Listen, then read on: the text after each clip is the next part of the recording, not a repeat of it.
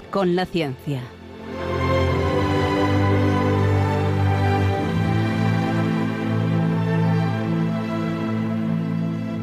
Dirigido por Javier Ángel Ramírez.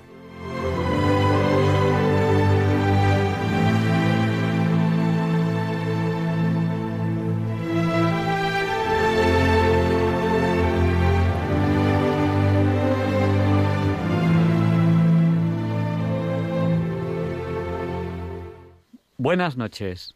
Estamos en Diálogos con la Ciencia, el programa para ti, que sabes que la verdad existe y la buscas. En Radio María, gracias a Dios, todos los viernes en sus dos primeras horas.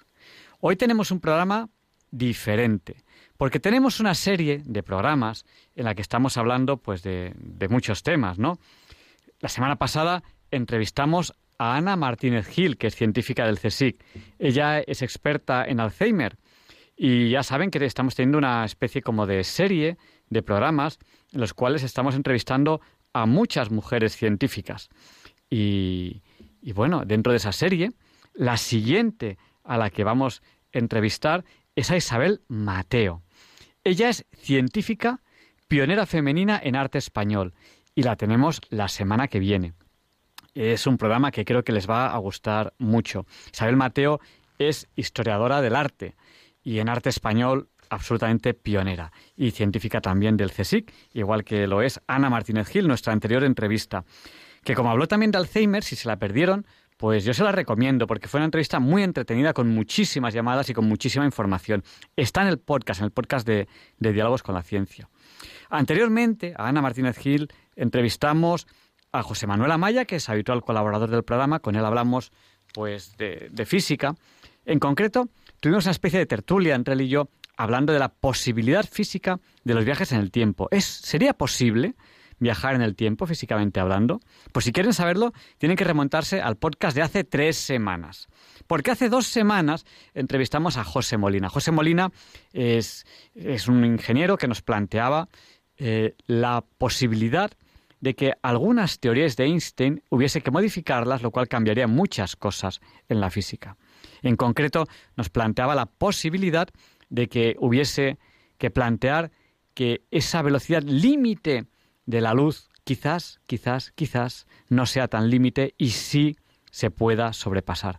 Si eso es así, que explicaría muchísimos fenómenos que ahora mismo en la física no están explicados, si eso es así, José Molina se merecería yo creo, es mi opinión personal, el premio Nobel. Lo que ocurre que, bueno, él, tiene sus ecuaciones, nos habló de ellas, nos habló un poco de, sus ideas, de manera que pudiésemos entenderlos. Es el podcast de hace dos semanas.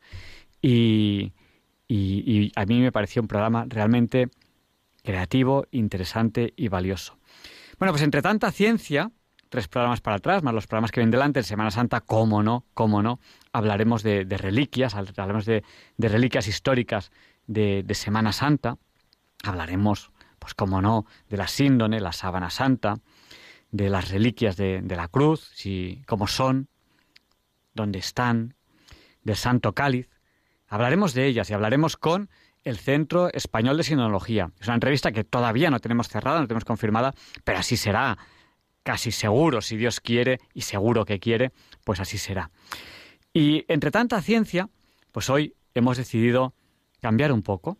Hoy hemos decidido ir al arte, ¿no? Ya saben que Diálogos con la Ciencia es el programa de ciencia, tecnología, arte y actualidad. Y hoy queríamos relajarnos un poquito eh, de tanta ciencia y un programa así como, como intermedio, hablar de arte. Vamos a tener a un músico que ya verán qué pedazo músico tenemos aquí, y a una cantante. Creo que, que entrevistarles a los dos va a enriquecer mucho el programa y, creo que, les va a gustar todo lo que todo lo que ellos les va a cantar. Les van a contar, no, a cantar. Bueno, también, también nos cantarán algo, seguro. Pondremos alguna, alguna canción suya. Y, y bueno, ya saben que a lo largo del programa ustedes pueden interactuar con nosotros. ¿Cómo? a través del WhatsApp. Nuestro WhatsApp es el del 8. Recuerden que 8 por 8 es 64, pues nuestro WhatsApp es el 64 9 8 8 8 8 7 1. 64 9 8888 son cuatro ochos, siete uno. Como casi me he equivocado, se lo vuelvo a repetir. 64 9 uno. Pues nos han saludado ya al WhatsApp desde Santa Cruz de Quiche, en Guatemala, desde el otro lado del mundo, Luz y César Augusto. Piden una oración por el fin de, la pandemia. Nos ha saludado también Raúl de Santander, Plácida de Málaga y Rafael del Puerto de Santa María, Carmen y Pepe de Santander. Bienvenido también, que está en un pueblecito al lado de Tarragona. Un fuerte abrazo, bienvenido, que además nos suele llamar muchas veces al, programa. Charo de Las Arenas, Vizcaya, Rosario de Sevilla. Eh, nos ha llamado desde Madrid, eh, Almudena. Claro, cómo no. De Madrid, pues Almudena. Como, cómo no. Qué nombre más bonito y tan madrileño como es Almudena. Y, y nos recuerdan que mañana hace 17 años que falleció San Juan Pablo II. Es cierto. Pónganse una alarma a las 9.37 de la noche. Yo todos los días me suena esa alarma y le rezo algo a San Juan Pablo II, porque ha sido el Papa de nuestra vida. 25 años de Papa hemos estado con él. 25 años que hemos compartido con él. Por supuesto que queremos mucho a todos los papas, a nuestro actual Papa Francisco, por supuesto que sí. Pero todavía tiene que ganar unos cuantos añitos nuestro Papa Francisco para superar todo ese tiempo, toda esa juventud que hemos tenido 25 años hemos crecido con San Juan Pablo II, un papa muy carismático y con muchos mensajes que, nos, ha, que nos ha dejado. A Rosario de Sevilla creo que ya le he saludado, Pedro y Maite de Nules, Pilar de Coria, un fuerte abrazo. Tenemos a Ana y Sonia de Barcelona, a Elo también de Barcelona, a Inma de Zaragoza y a Pedro de Logroño. Y seguro que se me olvida a alguien, porque es lo que tiene mientras estoy hablando, pues ustedes pues me van escribiendo y alguien se me olvida. Luego les saludaremos. Siendo ya la hora Bond, las 007, vamos allá con la entrevista de la semana. Creo que hoy les va a gustar este tema musical del que vamos a hablar, con un músico y con una cantante.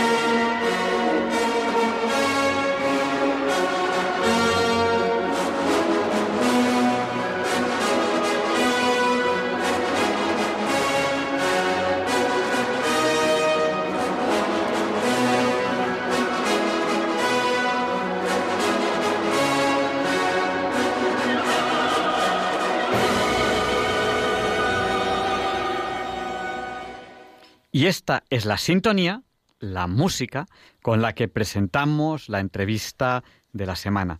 Y hoy es un placer para mí poder presentarles a Antonio Martínez. Él es músico, ya verán qué músico. No sé, cómo presentarle dentro de la música porque yo creo que toca de todo. Y tenemos a Jimena Ledesma, que ella es cantante. Eh, buenas noches, Jimena. Muy buenas noches, Javier. Encantada de saludarte y a los oyentes. No me extraña que seas cantante porque qué voz más bonita. No te conozco cara a cara, pero qué voz más bonita. Y Antonio, buenas noches, Antonio. Hola, buenas noches, ¿qué tal? Me han contado muchas cosas de ti. Em, eh, podemos, bueno, tenemos que hablar de un poco de, los dos, del, arte, de qué es lo que hacéis, eh, desde cuándo, digamos, trabajáis juntos, qué proyectos tenéis de futuro, cómo es la vida del artista. Tenemos tantos temas, tantos temas de, los que hablar. Me han hablado un poquito más de, de Antonio. Antonio, empezaste muy prontito en el mundo de la música, si no me equivoco. Sí, empecé como a los ocho o nueve años, estudiando ya en el conservatorio piano y violín. Creo que tocas todo tipo de instrumentos y todo tipo de música. Sí, así es. A mí me, han dicho, eh, me dice, mira, oye, lo mismo está con la música clásica, con una canción suave o está con una canción esa de heavy metal, está con todo, ¿no? ¿A, ti qué es lo que más te gusta y dónde te sientes mejor? Porque creo que haces de todo, si no me equivoco. Sí, así es, hago de todo y bueno, como llevo ya tantos años en esto, pues la verdad es que te gusta todo lo que haces. Me siento a gusto en el rock como en la música clásica. luego, hablaremos, porque creo que tenéis un interesantísimo proyecto de, no sé si es rock o de música en general de los años 70. Luego hablaremos un poco de, ese proyecto. Bueno, Jimena, ¿desde cuándo trabajas con Antonio? Pues con Antonio nos, nos conocimos en el 2018 y, desde entonces empezamos a trabajar juntos. Se dio un poco por casualidad, ambos estábamos en busca de, hacer algo diferente y congeniamos, yo creo que desde que hablamos la primera vez por teléfono. Así que desde entonces estamos, estamos juntos trabajando y la verdad que es un placer. De, ti me han contado menos. Eh, ¿Cuánto tiempo llevas eh, cantando en el mundo de la música? Pues yo llevo ya en el mundo de la música pues más de 20 años. Empecé de chiquitita, en realidad de pequeña, eh, haciendo cosas amateur y tal, pero ya más profesionalmente pues hace unos 20 años. Primero con, empecé con música clásica, estuve unos, unos cuantos años haciendo música clásica y también en el conservatorio. Y luego decidí cambiar de rumbo y ya me dediqué a lo que es canto moderno y la técnica y la colocación de canto moderno. Ya hace más de 13, 14 años, que ya llevo con, con música en, en, otro estilo, ya no, no lo que es música clásica.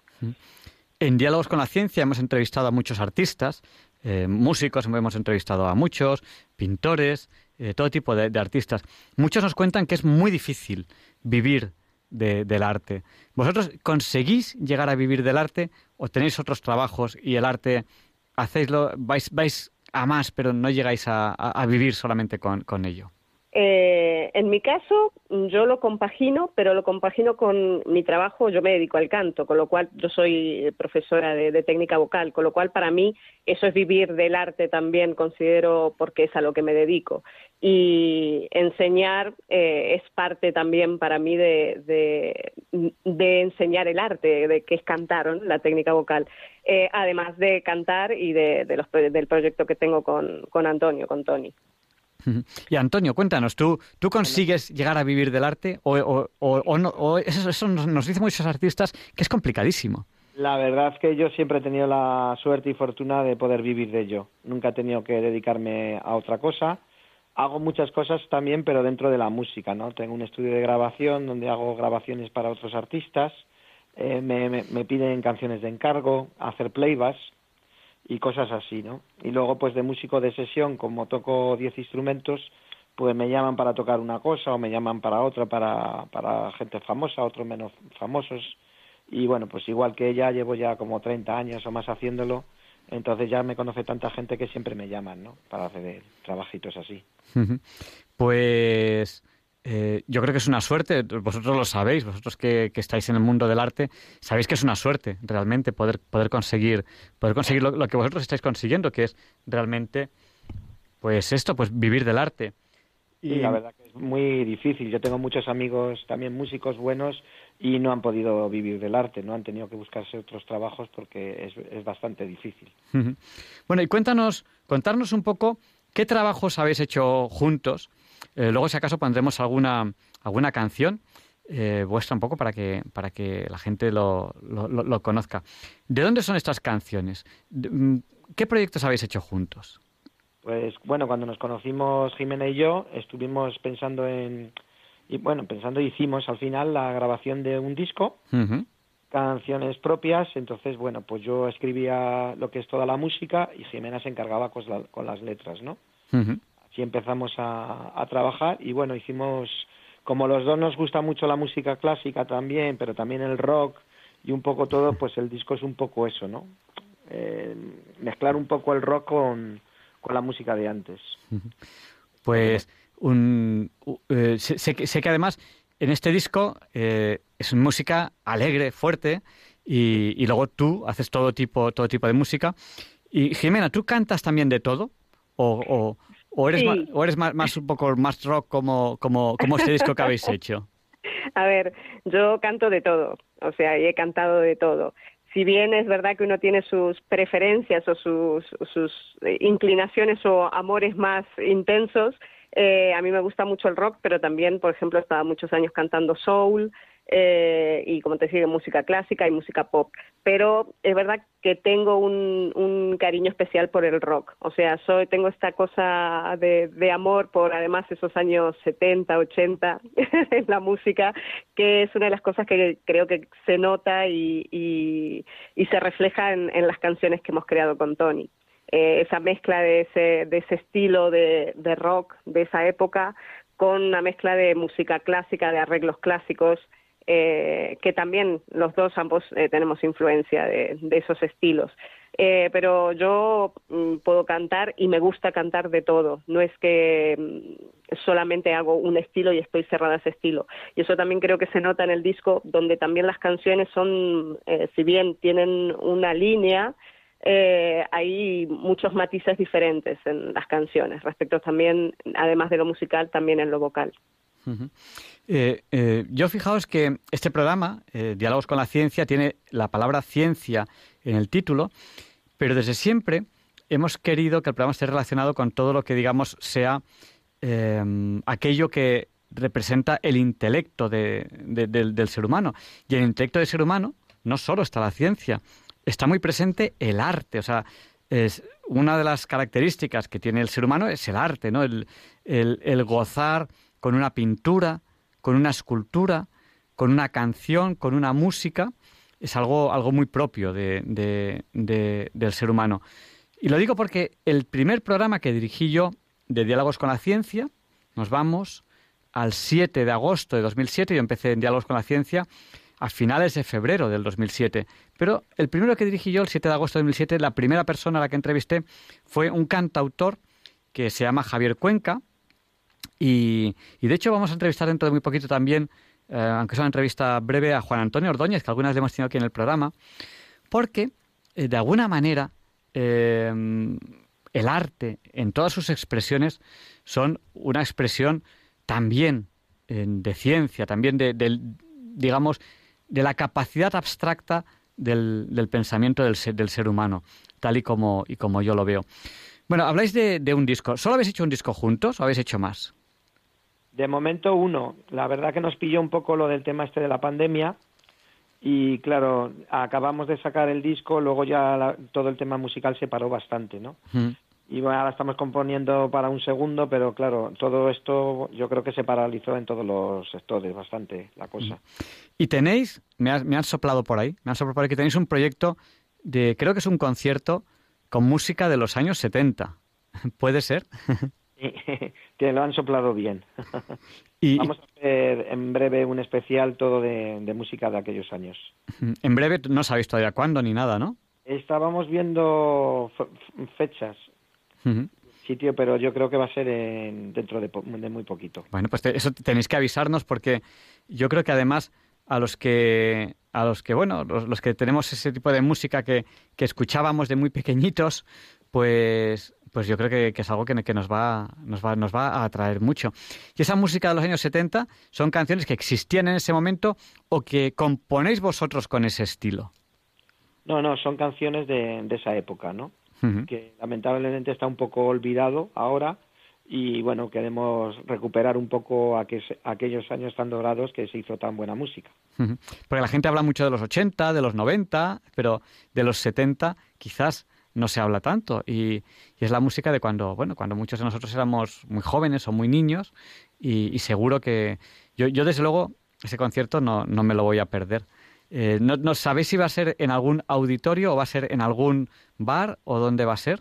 Eh, estábamos viendo, hay una opción, pero no lo sabremos todavía. eh, a lo mejor es en el retiro en la casa de vacas. Mm, qué bien, Pero qué bien. viendo porque igual se queda corto porque creemos que solo cogen ciento y pico personas. Entonces estamos viendo para que puedan entrar más gente, ¿no? Porque hay mucha gente interesada. Entonces seguramente cojamos un sitio un poquito más grande para hacerlo. Qué bien, qué bien. Pues nada, pues de todas maneras cuando, cuando lo hagáis tenéis que, tenéis que avisarme porque yo no me lo quiero perder y a lo mejor algún oyente pues tampoco...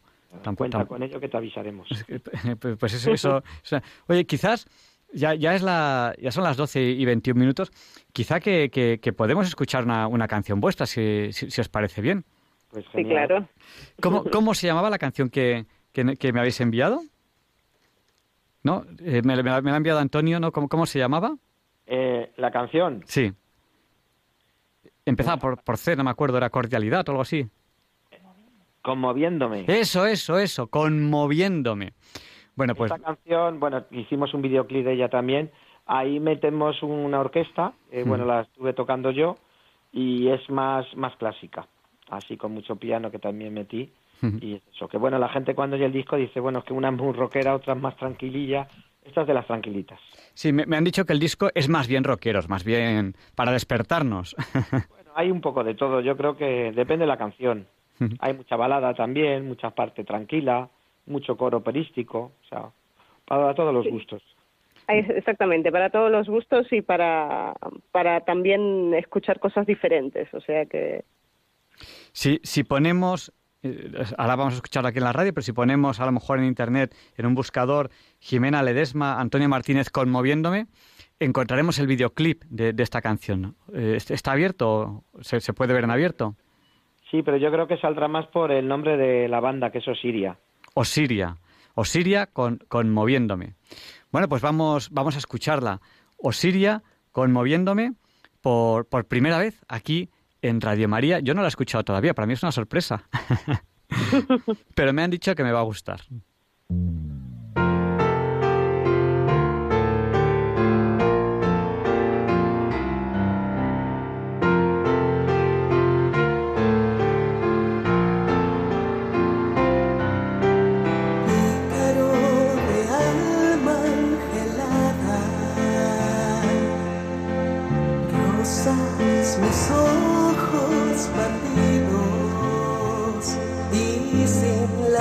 Besas mi boca, despertando mis sentidos, susurrándome palabras de tanto dulzor escondido.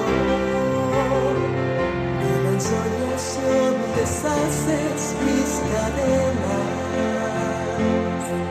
para traerme de vuelta del olvido. Seductor, pierdas, acampa en el vacío. Que pronto iré a encontrarte mientras en mí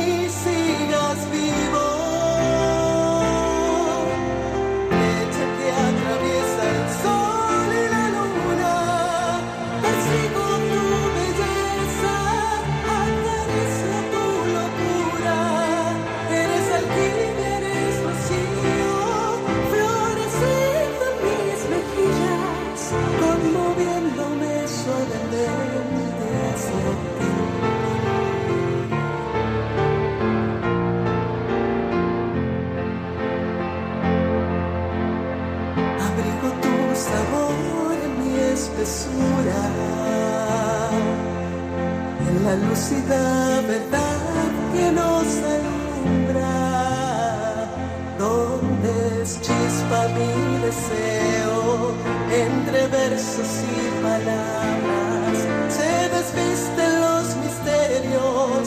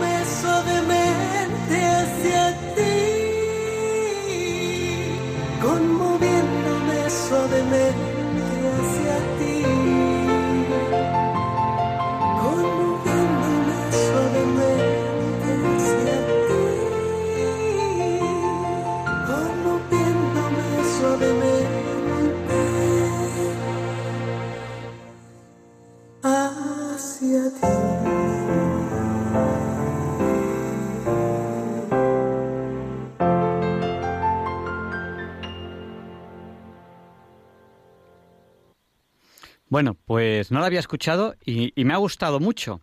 Me ha gustado, me alegro. Sí, sí. Y nada, que teníamos alguna canción más, lo que ocurre que dijimos, vamos a poner una un poco suavecita, por siendo, siendo de noche, tampoco queremos despertar a, lo- a los oyentes, porque tenéis canciones muy, muy animadas en el disco, pero bueno, vamos a poner una, una que, una que aquel que esté un poco buscando el sueño, tampoco se lo, se lo, se lo fastidiemos. Vamos a abrir ya el micrófono a, a los oyentes, por si quieren comentarnos algo, preguntarnos algo, hablarnos de música, que hacerle alguna pregunta a, a esta cantante y, y a este músico, que yo todavía les haré alguna preguntilla más. Eh, y, y- y nada, pues ya saben que para participar ahora en el programa, lo que tienen que hacer, si desean, si desean participar, es eh, llamarnos al 91 005 94 19. Hoy tocamos el tema del arte musical. Hay otros artes, hoy tocamos el tema del arte musical. Nos hemos alejado un poco de esta serie de programas que teníamos más científicos, más cerrados en la ciencia, más técnicos, y estamos un poco relajándonos. eh, esto es justo en el programa de hoy. Les recuerdo el número de teléfono 91 005 94 19. Bueno, y antes de, antes de dar paso a, a las, a las primeras llamadas que puedan, que puedan llamarnos, eh, yo quería preguntarles a Antonio y a, y a Jimena, eh, ¿qué ha cambiado desde que os conocisteis? Es decir, siempre cuando una persona en un trabajo conoce a otra, aprende cosas de, de la otra. Porque tú, Jimena, por ejemplo, instrumentos creo que no tocas, que, creo, no, no, no, no lo sé. Ujú. No, no, no. Utilizo el piano como herramienta de trabajo, pero para ejercicios de vocalización, pero no soy pianista ni toco el piano como tal. Y, eh, y yo no sé, eso sí que no lo sé, si Antonio canta o no canta, pero es esto de que cuando os juntáis es como mm, dos, dos ingredientes que cuando se juntan sale algo fenomenal, ¿no? Pues yo creo que vosotros lo, lo, lo- lo habéis conseguido. ¿Qué ha cambiado, eh, Jimena, cuando has conocido a Antonio? Antonio, ¿qué ha cambiado cuando has conocido a Jimena y habéis empezado a trabajar juntos? Vale. Para mí, conocer a Antonio fue como eh, muy mágico, sinceramente. Eh, porque mm, fue hablar con él y mm, eh, de estas personas con las que enseguida notas que tienes muchísima afinidad en forma de pensar, en forma de plantear las cosas, en objetivos que queríamos lograr, en el amor por la música, pero además en el amor por la música eh, desde lo artístico realmente, desde querer hacer algo eh, con pasión, con, con amor. Eh, tanto Antonio como yo siempre decimos que, y, y- y lo decimos mucho, que, que es que amamos la música. Para mí, conocer a Antonio ha sido una, una gran fortuna a nivel personal y a nivel musical, porque mm, siempre se lo he dicho, la sensación que tengo es que nos compaginamos y nos compenetramos muy bien a nivel artístico y a nivel personal eh, eh, como, como amigos, eh, porque nos entendemos súper bien. Entonces, lo que, lo que él, y además según ha ido pasando el tiempo, eh, cada vez lo hemos ido notando más, ¿no? Que las ideas que, que tenemos, lo que él aporta y, y lo que yo aporto, eh, enriquece, nos enriquece a ambos como, como artistas y, y también como persona, porque uno crece cuando crea, cuando hace algo algo artístico es como, como digo yo, parir un hijo. un disco es, es una creación, ¿no? Y, y para mí esto es, eh, para mí ha sido un, un placer y lo sigue siendo trabajar con Antonio. Te toca, Antonio. Bueno, pues, pues más o menos un poco a mí me pasó exactamente lo mismo. Cuando nos conocimos vimos que estábamos en la misma onda, que nos unía nuestra pasión por la música muchísimo, ¿no? Y nos dimos cuenta que, que hacíamos muy buena pareja musical porque, porque nos entendíamos muy bien, ¿no? O sea, yo hacía una parte, ella la otra, y cada vez, cada iba pasando el tiempo, nos entendíamos mejor. A lo primero decían, no, mira, vamos a hacer esta letra por aquí, por allá. Y luego ya iba pasando el tiempo que ya no hacía falta ni que habláramos, porque ya con una mirada ya sabíamos lo que queríamos, ¿no? O sea, es un tipo de comprensión súper, súper bonita, ¿no? Y ha sido para mí muy gozoso también porque sobre todo es algo mm, mucho de sentimiento, ¿no? La música lo que nos ha unido, todo lo que hemos tenido que luchar por el disco, hacíamos canciones, una decíamos esta sí, esta no, y nada, y para mí Jimena es muy profesional, siempre lo ha hecho, y es verdad que a mí me ha costado muchas veces con gente, ¿no? Porque he tocado con mucha gente, pero luego la gente ahora sí, ahora no, es como muy como muy veleta a veces, ¿no? Y Jimena siempre ha estado ahí, hemos luchado, nos hemos apoyado, hemos estado en los momentos más difíciles, en lo mejor, y siempre con mucho ánimo y con muchas ganas de, sacar nuestros proyectos adelante. Entonces, pues te puedo decir que estamos encantados, la verdad. Hacemos un equipo excepcional, yo creo, los dos juntos. Y durante la pandemia, ¿cómo os habéis apañado para, para poder trabajar? Porque tiene que ser complicado eso. Sí, la verdad es que nosotros terminamos el disco un poquito antes de que empezara la pandemia. Luchamos mucho y justamente sacamos el disco, estábamos íbamos a trabajar con Warner, que íbamos a hacer actuaciones para aquí y tal, pero claro, llegó lo de la pandemia y, bueno, se paralizó todo, ¿no? Entonces nos quedamos un poco ahí e, expectantes, ¿no? Cuando no se podía salir a la calle, todo esto, y, y nos hizo mucho polvo en ese momento. Bueno, bueno, pues nada, pues yo creo que ya, son eh, las doce y, media, las doce y bueno, y treinta y tres. Yo creo a lo mejor, si queréis comentar algo, aprovechad. Todavía nos quedan unos minutillos de, entrevista, poquitos, eh, pero es, es, vuestro momento. Y yo creo que a lo mejor habría que hacer un resumen, porque el mundo de la radio, pues eh, a lo mejor alguien está conduciendo y acaba de llegar y dice, uy, están hablando de música, ¿de qué están hablando? y tal, no sé qué. A lo mejor podemos hacer un resumen. Entonces, pues a lo mejor podíais vosotros mismos pues resumir un poco de, qué hemos hablado, o si queréis recalcar alguna cosa, o, aprovechar para, para despedir la entrevista, pues comentando lo que queráis del mundo de la música, del mundo del arte, de algo que, queráis comentar. Eh, ¿Por qué empezamos? Antonio, dejamos a las damas primero, a Jimena primero. Correcto, primero Jimena. Pues Jimena, te ha, tocado estrenar, que, también es lo más difícil también cuando uno empieza. bueno, eh, de lo que hemos estado hablando es de, bueno, nuestro, en este caso nuestro proyecto musical, eh, somos Osiria, nuestro disco contiene una fusión de, de, rock y música clásica. Eh, donde además se habla mucho desde lo artístico, tanto a nivel musical como en las letras. Eh, es algo que con Antonio hemos cuidado mucho eh, y que consideramos que eso se tiene que notar en todo, en, un proyecto artístico, ¿no? No solo eh, todos los aspectos, desde lo que es la imagen, eh, evidentemente el contenido, que en este caso es música, y pensado siempre también desde nuestro amor y desde nuestra inspiración respecto a la música, pero pensado también para el público. Eh, en este caso, en, el disco que, hemos grabado y que, que, aportamos, digamos, este, al panorama, digamos, musical, lo que queremos también es que fuera algo diferente y que, digamos, le aportar a la, gente letras diferentes que hablen de, fantasía, de sueños, de cosas más etéreas y que le saquen un poco a la gente de, también de, los problemas del día a día y de, eso que nos invade a veces que, en esta época es tan complicado, ¿no? Pues te toca, Antonio, cuéntanos. De, ¿tú, ¿Quieres resaltar algo de, la entrevista? Eh, sí, bueno, la verdad es que lo ha dicho mi compañera todo muy bien. ¿No? Y bueno, quería decir, por si hay gente que está interesada, bueno, el que no lo sepas, que somos músicos, que estamos haciendo música, lo que ha dicho ella, intentar hacer música diferente, con otro tipo de letras. Y bueno, quería decir que teníamos una página, por si alguien quiere cotillear, o oír más canciones o saber algo más de nosotros, pues que pueden entrar y lo pueden ver por internet. La página es osiriaban.com. Van, van como V-A-N. No, no band. Band de banda. B, B A N D. Osiria Band B A N D. punto com. Punto com. Mm, pues, pues perfecto. Yo, yo, yo sí voy a cotillear. Ya, si ponen eso, ya lo encuentran y entonces, bueno, ya nos ven, ya ven la portada del disco, fotos nuestras. Bueno, pues un poquito lo que, lo que estamos haciendo, ¿no? Hay videoclips nuestros también. Eh, pueden adquirir el que quiera el, el, álbum, lo puede comprar por ahí. O sea que hay un, un resumen un poquito de, de todo nuestra carrera.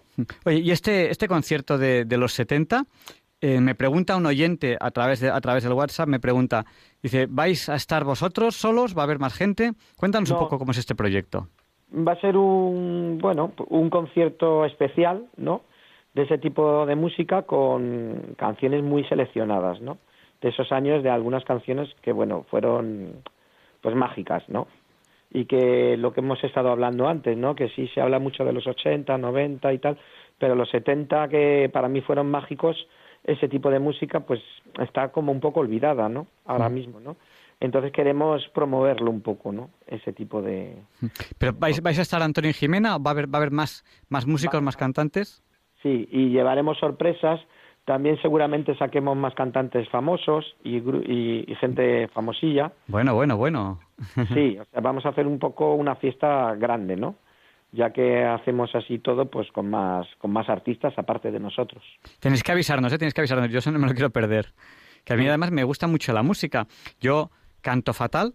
Eh, no, si agarro un instrumento seguro que lo rompo, pero me gusta mucho la música. O sea Pero bueno, eh, Dios no me ha llamado por el camino del arte musical, me habrá llamado por otros caminos que le vamos a hacer.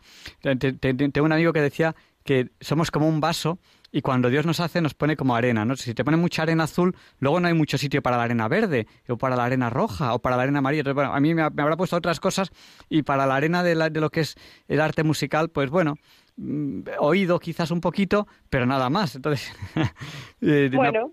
Me ha puesto unas, manazas que rompería instrumentos, unas cuerdas vocales que, bueno, para, dar clases están bien, pero para cantar pues no, no se me da muy bien. Pero bueno, pero me gusta, me gusta muchísimo la música. Voy mucho eh, a conciertos, en, iba, a decir el nombre de un bar, pero bueno, de música en directo, eh, y me gusta, me gusta mucho. Y, y todas esas cosas que pueden apunto a todas. Bueno, ya te diré para terminar, ahora que me estás diciendo que vas muchos conciertos, que con un pintor, no sé si se puede decir el nombre o no. Sí, dilo, dilo. José María, que creo además que le conoce. Sí, José María Madrid. Eh, correcto.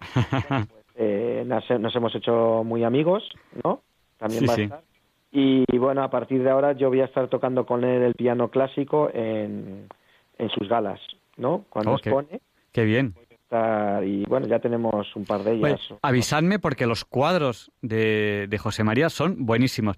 Yo en una exposición que había muchísimos pintores, muchísimos autores, me enamoré de un cuadro de, de, una chica y le digo así en plan, yo eh, vi que era suyo y le digo en plan de broma, oye, ¿este cuadro de quién será? y era suyo, era pero buenísimo, o sea, yo me acuerdo las cejas de la chica, o sea, yo me acercaba y tal, y yo, es que, digo, esto no lo ha pintado, esto es una fotografía, era, era pero perfecto, o sea, digo, digo, ¿cómo puede pintar ese ojo? Era, increíble. Eh, y, bueno, me, a mí me, gusta mucho. Y además, eh, José María Madrid, em, yo creo que promueve todo el arte. O sea, es decir, y le gusta mucho el arte. Él, pinta y él es, le gusta promover, promover el arte. Es decir, no, no, no, pinta y ya está, ¿no? Sino que él coge a cualquier artista de lo que sea y, le gusta empujarle hacia adelante y promoverle y, y, que haga cosas y, y, pero de lo que sea. O sea, ya pues un cantante, un escultor, un pintor él le gusta, le gusta, le gusta empujar a, los artistas y eso, eso, es muy bonito. Y yo creo que, yo creo que, él necesitaría, o, no necesitaría, sino que sería justo que, el mundo le diese más reconocimiento a un artista como, como él, que yo le admiro muchísimo. Y bueno, pues de esos, de esos artistas que, que no se le reconoce lo que yo creo que se le debería reconocer por dos motivos. Primero como artista y segundo como promotor del arte que cuando, yo hablo con él a veces, me cuenta lo difícil que es promover el arte. Es decir, que en un momento dado pues tiene a un, unos, unos, un grupo de artistas que dice, oye, qué bueno, nos juntamos y hacemos una exposición de, de arte, o lo mezclamos con música, lo que sea, ¿no? Y lo que le cuesta encontrar un lugar, pero ni del ayuntamiento, ni de la comunidad, ni, pues, y le cuesta.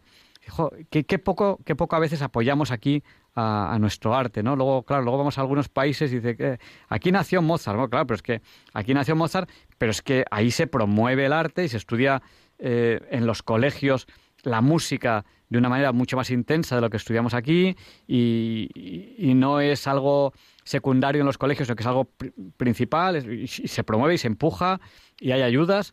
Y aquí en España lo que nos cuesta eh, empujar al arte. Claro, luego nuestros artistas pues hacen lo que pueden, vosotros hacen lo que podéis, nuestros pintores hacen lo que pueden. O sea que y te cuentan cada cosa, pues artistas de absoluto renombre que cuando están pintando en la calle tienen dificultades porque porque porque viene alguien y le dice, "Oiga, usted usted no puede estar aquí." Oiga, y, y, se acerca a otro y dice, "¿Pero usted sabe quién es este señor?" o sea, cosas cosas impresionantes, ¿no? Pero bueno. Por eso, bueno, es, es muy importante también eh, este tipo de espacios como el que has generado tú o como el que generas para que para promover, para hablar de, de, estos temas y que, y que hay mucha gente que también le gusta y le interesa y disfruta, como tú lo has dicho, de la música y, de, y del arte. Y bueno, el hecho de apoyarnos entre nosotros creo que también es muy, muy importante. Pues nada, que sea prontito el concierto y así nos, nos, nos, nos vemos, nos conocemos. Y, no sé, ese, ese, día supongo que estaréis a tope, o sea que tampoco, tampoco podremos hacer mucho, pero otro día a lo mejor quedamos con José María Madrid y nos tomamos un, un refresco o, o, lo que sea y charlamos un poco, porque me ha encantado entrevistaros y, y bueno, espero que tengáis muchos éxitos musicales y profesionales y, y, es una alegría poder entrevistar a gente, a gente como vosotros y gente que consigue vivir del arte, cosa que en España es dificilísimo, pero lo, lo conseguís, pues hay que es una suerte poder teneros aquí hoy. Muchas gracias, Javier. Gracias, gracias. a ti y, y, bueno, gracias también a, a, toda la audiencia que está escuchando. Pues hoy en Diálogos con la Ciencia hemos entrevistado a Jimena Ledesma, ella es cantante, y a Antonio Martínez, él es músico. Nos ha contado que es músico desde muy pequeño y que toca. ¿Cuántos instrumentos me has dicho, Antonio, que tocas? Diez instrumentos toco. Diez instrumentos. Pero no de cualquier manera. Diez instrumentos no. muy bien. Me han, me han dicho que cuando tú coges un instrumento, bueno, hacer magia, eso me han dicho. sí, bueno, pero también tiene lógica, porque estudié mucha música y la armonía es verdad que vale para todos los instrumentos, el solfeo y todo esto, cuando sabes leer, pues te, luego lo aplicas a otros instrumentos, ¿no? Cuando tengan ustedes dificultad en la vida, eso se lo digo a nuestros oyentes, cuando tengan ustedes dificultad, cuando tengan a lo mejor un momento duro, que a lo mejor pues anímicamente les cuesta, la música es un gran apoyo y aquí en la radio pues tenemos sintonías, a veces tenemos música de fondo, eh, porque la música es algo fundamental para, para, el ser humano y nos ayuda mucho. Si hoy alguno de ustedes está triste, que seguro que habrá gente, alguno de ustedes que esté alegre, alguno, alguno estará triste, eso con música, eh, yo no voy a decir que todo se cura con música, pero ayuda mucho. O sea, que, que aprovechen y una buena canción pues les, les, les, puede ayudar. Entren en esta página, en Osiris, no, Osiria, osiriaband.com y, y ahí tienen canciones para, para, para animarse si alguien está, está triste. Pues muchísimas gracias a los dos. Muchísimas gracias, Javier. Gracias por Buenas noches y seguimos en contacto, ¿eh? Ahora, ahora no perdamos el contacto. No, no, claro sí, que no. Sí, sí. Un abrazo muy fuerte, gracias. Un abrazo, muchas gracias. Adiós. Adiós. Adiós, adiós. Y a continuación, Leonardo Aimiel Pérez de Madrid presenta la sección Pensar y Sentir. Hoy, el Papa Francisco. Espérense. Ah, bueno. Ah, no, sí, ya, ya, he saludado a los oyentes. Me parece que nos han saludado por, por el WhatsApp. Sí, creo que lo he dicho. De, de, Las Palmas de Gran Canaria, Milagros de Córdoba, María José de Córdoba, Raquel de Vitoria y Santa de Santander. Pero como no estoy muy seguro, por si acaso les he vuelto a saludar. Y seguro que se me olvida alguien. Porque luego me riñen, oye, que no me has saludado. Es verdad, seguro que se me olvida alguien. Pues allá va Leonardo de Miel Pérez de Madrid con la sección Pensar y Sentir.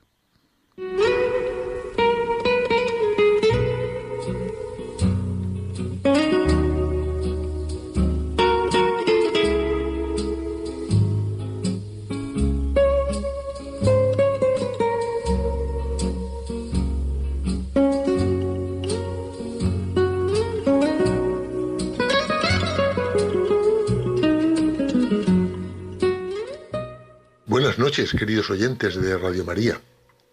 Soy Leonardo Daimiel y celebro estar de nuevo con ustedes.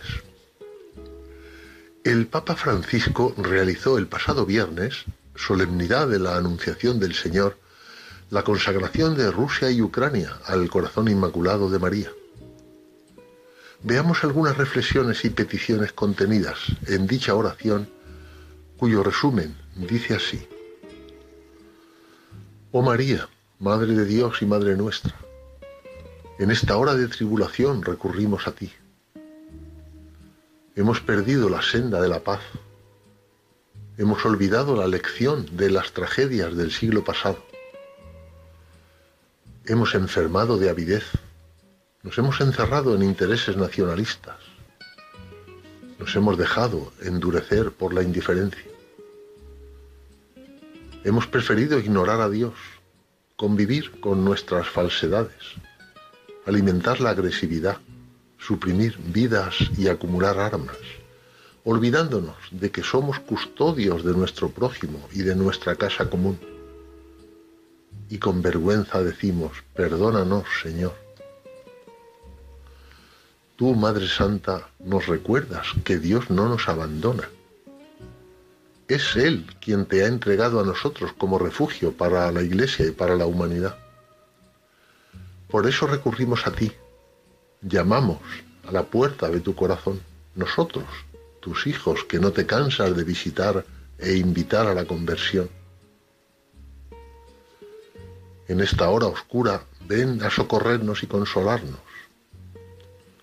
Madre de Dios y nuestra, solemnemente encomendamos y consagramos a tu corazón inmaculado nuestras personas, la Iglesia y la humanidad entera, de manera especial Rusia y Ucrania.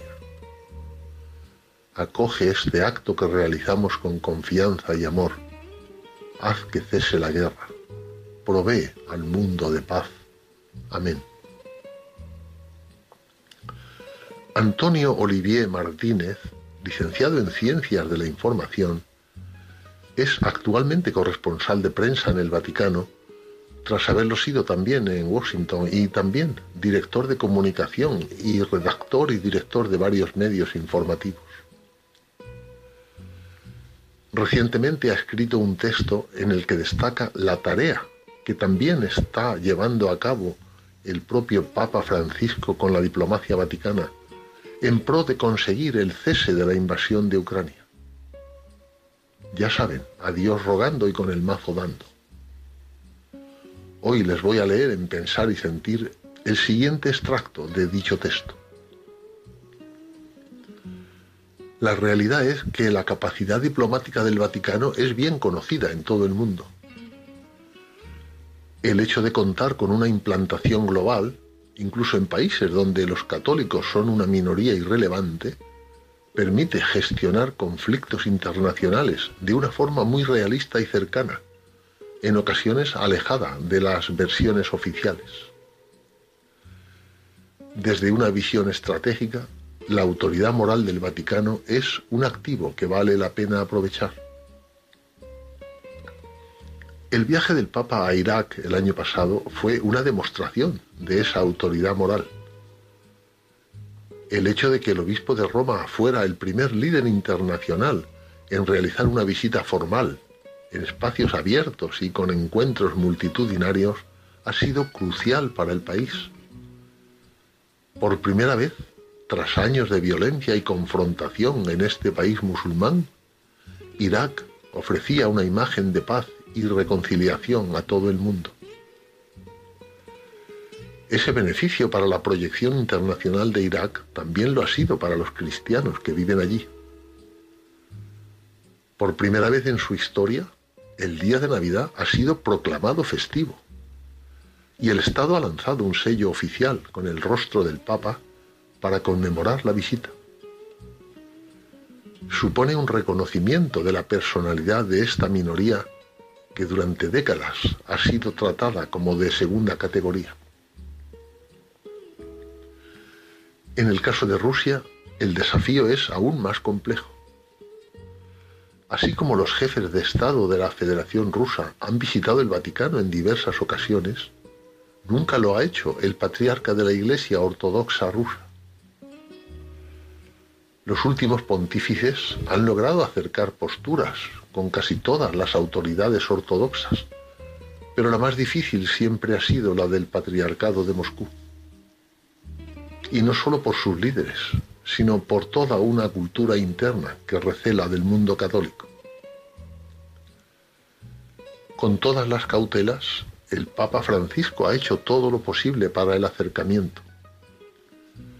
El pasado 16 de marzo, el obispo de Roma y el patriarca de Moscú mantuvieron un encuentro telemático en el que ambos defendieron la importancia de las negociaciones para conseguir la paz.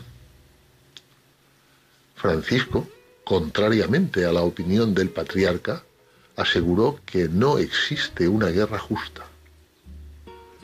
De hecho, en un mensaje dijo claramente que quien apoya la violencia profana el nombre de Dios. El mero hecho de este encuentro tiene un impacto en la cultura de la no violencia. Hasta la fecha, el principal líder religioso de Rusia se había limitado a respaldar la invasión. El pasado día 16, al menos, mantenía un encuentro con quien ha denunciado semana tras semana la monstruosidad de la guerra. El Papa Francisco ha movido también los hilos de la diplomacia de forma extraordinaria. Una de sus primeras acciones fue ir a visitar personalmente al embajador de la Federación Rusa ante la Santa Sede. Es algo inusual, ya que son siempre los embajadores quienes visitan al Papa, y no al revés. De esta forma, el Papa quería resaltar que se habían sobrepasado todos los límites y que él estaba dispuesto a hacer todo lo posible. El tono de las denuncias del Papa Francisco en este periodo han ido increciendo, pero siempre dejando pequeños resquicios al diálogo. Hasta la fecha, el Papa ha calificado la guerra de masacre sin sentido, que va contra la sacralidad de la vida humana. Algunos le echan en cara que no haya citado por su nombre al agresor. Un matiz con el que quiere dejar abierto un espacio de diálogo. El envío de dos cardenales a visitar Ucrania y confortar a la población ha sido una clara toma de posición en esta guerra. El Papa está con las víctimas. Pero eso no quita que aún mantenga abierta una estrecha rendija de comunicación con los culpables de la agresión. Utilizar expresamente el calificativo de criminal de guerra solo cerraría cualquier posibilidad de contacto. Prueba del equilibrio de las denuncias del Papa es que el presidente de Ucrania ha agradecido telefónicamente su apoyo. Con un mensaje posterior ha asegurado que el pueblo de Ucrania siente el respaldo espiritual de su santidad, al tiempo que le pide que visite el país. Es el visitante más esperado en Ucrania, concluye. El viernes 25 de marzo, el Papa ha realizado un gesto de especial relevancia. En el Vaticano y en Fátima ha consagrado Rusia y Ucrania al corazón inmaculado de María. En unión con los obispos de todo el mundo, el Papa Francisco ha puesto la atención de los cristianos en las víctimas de esta guerra, término que ha utilizado reiteradamente. El respaldo moral a quienes sufren la agresión es un espaldarazo a quienes resisten en las trincheras, así como a quienes acogen refugiados en toda Europa. Y termina así el texto de Antonio Olivier. La estrategia del Papa es mantener la atención ante esta guerra, denunciar constantemente la violencia, al tiempo que mantiene cauces de diálogo con los agresores. En la base de este objetivo está evitar el sufrimiento de los más débiles por todos los medios posibles.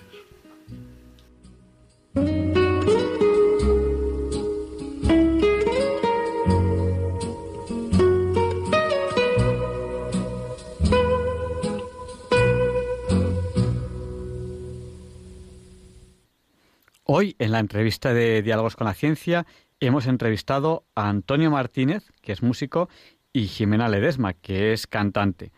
Eh, nos han hablado de muchas cosas. Una de ellas es un concierto que va a tener lugar sobre la música de los años 70. Hemos dicho durante la entrevista que no sabíamos cuándo iba a ser ese concierto y dónde. Pero por internet me parece que me están confirmando que va a ser el 24 de septiembre en la Casa de Vacas. Bueno, pues si quieren tomar nota, pues, pues ya saben y, cuando lo sepamos con más certeza, pues también aquel que quiera, pues eh, lo comunicaremos. Eh, la semana que viene hemos anunciado ya la entrevista a Isabel Mateo.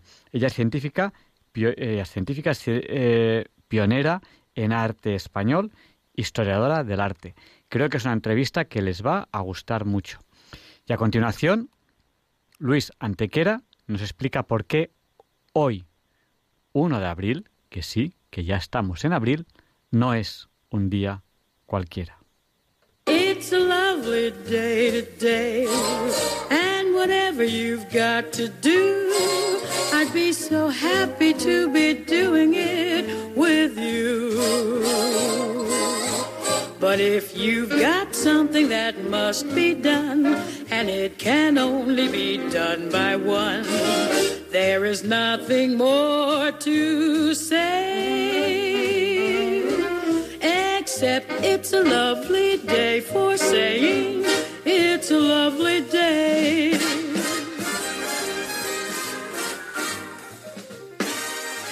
No, Javier Ángel, no directos compañeros de diálogos con la ciencia, no, queridísimos oyentes de Radio María. Claro que no es un día cualquiera, ningún día es un día cualquiera y este 1 de abril que nos disponemos a comenzar ahora mismo, tampoco porque en 286 después de Cristo, para hacer frente a la revuelta de Caraucio, general romano que se había autoproclamado emperador de Britania y Galia septentrional, el emperador Diocleciano eleva a su general Maximiano al rango de coemperador, otorgándole el control sobre las regiones occidentales del Imperio Romano, en lo que es una práctica consolidada ya en el imperio, su división en Imperio Oriental e Imperio Occidental, que no obstante permanecerá siempre unido hasta que con el reparto que del mismo hace el emperador Teodosio en 395 entre sus hijos Arcadio, al que entrega el imperio de Oriente, y Honorio, al que entrega el de Occidente, la separación será ya definitiva.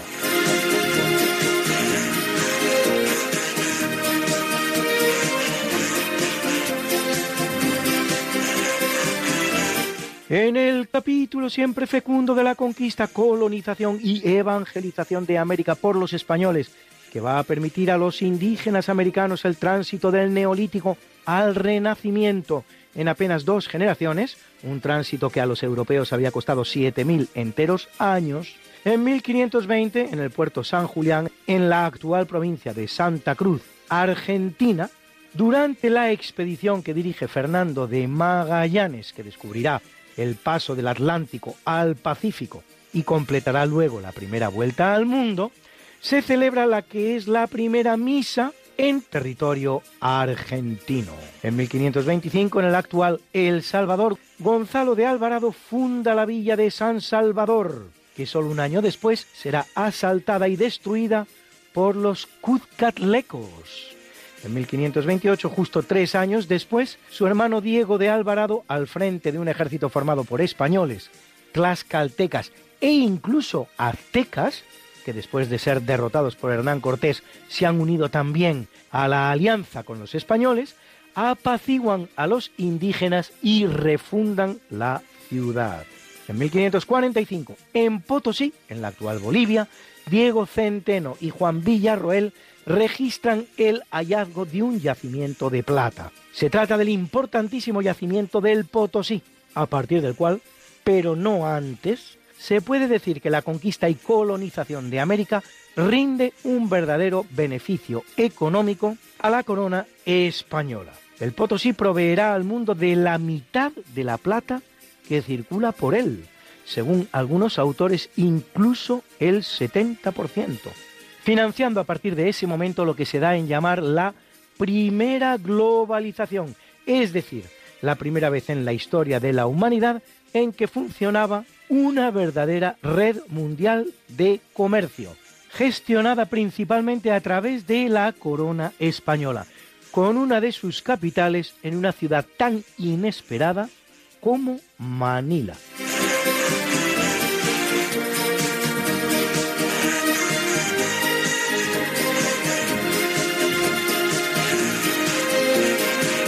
En 1721, reinando Felipe V, el primer Borbón, comienza, según el proyecto de Teodoro Ardemans, la construcción del Palacio Real de la Granja de San Ildefonso en Segovia, que recibe su nombre de una pequeña granja que tenían en el lugar los monjes jerónimos del monasterio del Parral, con sus fantásticos jardines y su espléndida colección de 21 fuentes abastecidas por los arroyos Morete, Carneros y Chorranca, inspiradas en la mitología clásica, construidas en plomo para evitar la corrosión, aunque pintadas de color bronce como en Versalles, que se ponen en funcionamiento una por una, sucesivamente, pero todas en tres ocasiones al año, a veces en alguna más. Por San Fernando el 30 de mayo, por Santiago el 25 de julio y por San Luis, rey de Francia, el 25 de agosto,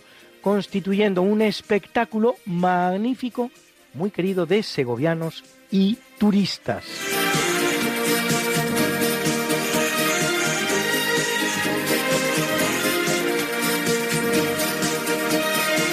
En el año 1810, tras divorciarse de Josephine de Beauharnais, Napoleón contrae nupcias con María Luisa de Habsburgo, hija del emperador Francisco I de Austria.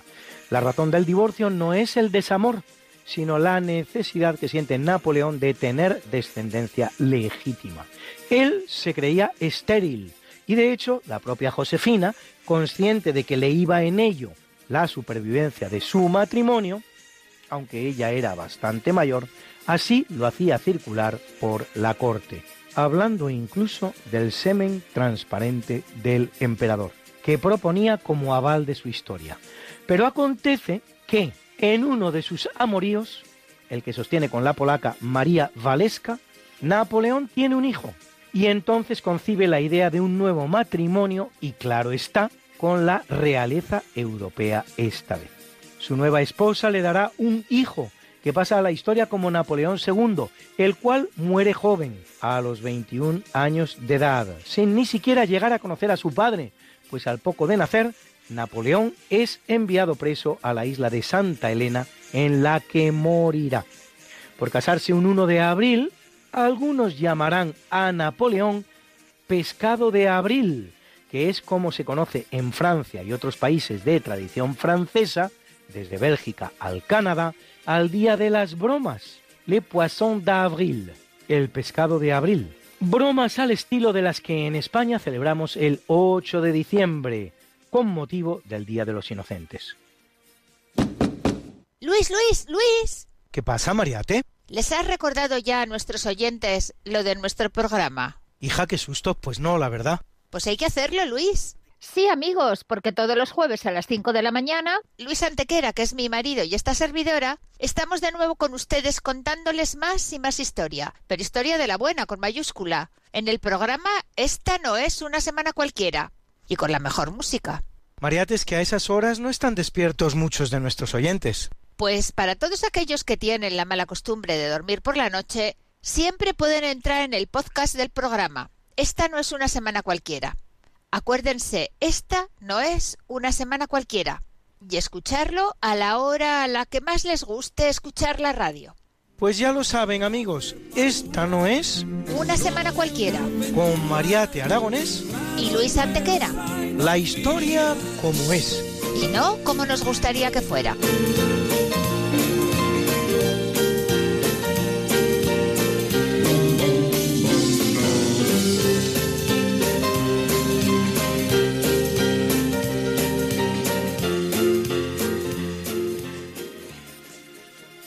En el año 1864, so pretexto de derrocar al tirano paraguayo Francisco Solano López, se firma el Tratado Secreto de la Triple Alianza entre Argentina, Brasil y Uruguay para aniquilar al Paraguay.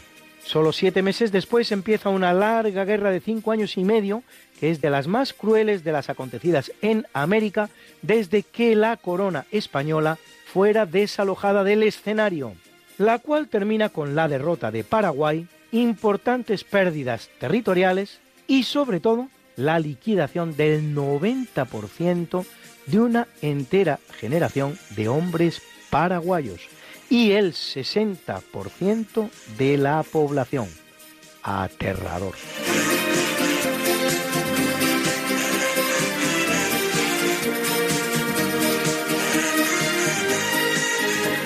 En 1930 se estrena la película alemana Der Blaue Engel, El Ángel Azul, basado en la novela El Profesor Unrat, de Heinrich Mann. Primera película sonora de Europa. De hecho, primer largometraje en lengua alemana. Y la cinta que catapulta a esa mujer única que fue Marlene Dietrich, que deleita a sus oyentes con este maravilloso Ich bin von Kopf bis Fuß auf Liebe eingestellt. Estoy de los pies a la cabeza colada de amor.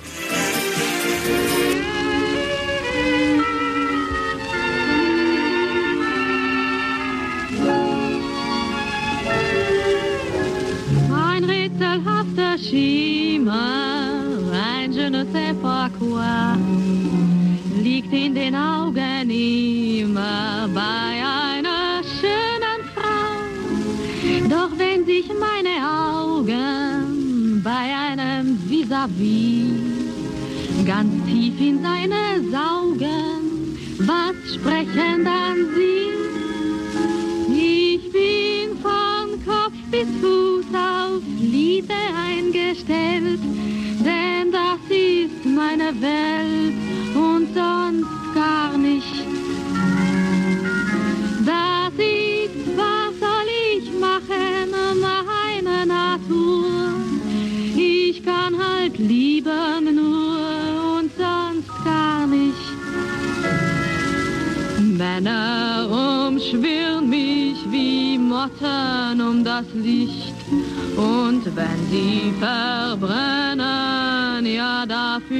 kann ich nicht.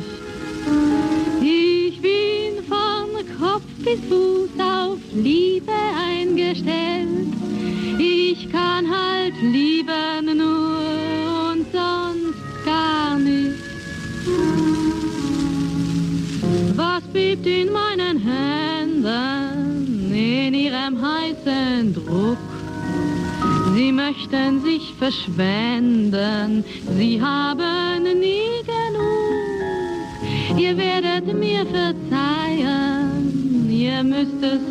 verstehen. Es lockt mich stets von neuem, ich finde es so schön. Ich bin von Kopf bis Fuß auf Liebe eingestellt. Denn das ist meine Welt und sonst gar nicht. Das ist, und was soll ich machen? Meine Natur. Ich kann halt lieben nur und sonst gar nicht. Männer umschwirren mich wie Motten um das Licht. Und wenn sie verbrennen, ja dafür kann ich nicht. Ich bin von Kopf bis Fuß auf Liebe eingestellt. Ich kann halt lieben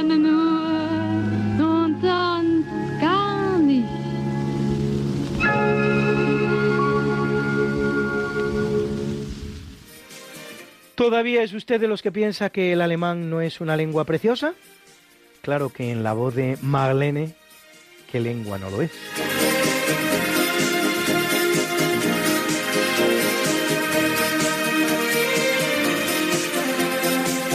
Y es una fecha muy importante para el régimen franquista que gobierna España durante casi 40 años desde 1936. En 1939, tomada ya Madrid desde el 28 de marzo, cuatro días antes, concluye la Guerra Civil Española y en 1959, coincidiendo con el 20 aniversario de la victoria nacional en la Guerra Civil, el jefe del Estado español y vencedor de la guerra, el generalísimo Francisco Franco, inaugura la Basílica de la Santa Cruz del Valle de los Caídos, con una abadía, que es la de la Santa Cruz del Valle de los Caídos, regentada por monjes benedictinos, y una cruz de 150 metros de altura, que es la más alta jamás construida en ningún lugar del mundo. con un basamento en el que destacan las esculturas de los cuatro evangelistas del gran escultor español del siglo XX, Juan de Ábalos, asentada sobre la cumbre de un risco que domina todo el valle de Cuelgamuros, con diseño de los arquitectos Pedro Muguruza y Diego Méndez. Entre otras actividades, la abadía gestiona el Colegio Escolanía Santo Domingo de Silos, más conocido como Escolanía del Valle de los Caídos, que nos regala hoy este precioso Sicut Cervus de Giovanni Perluigi da Palestrina.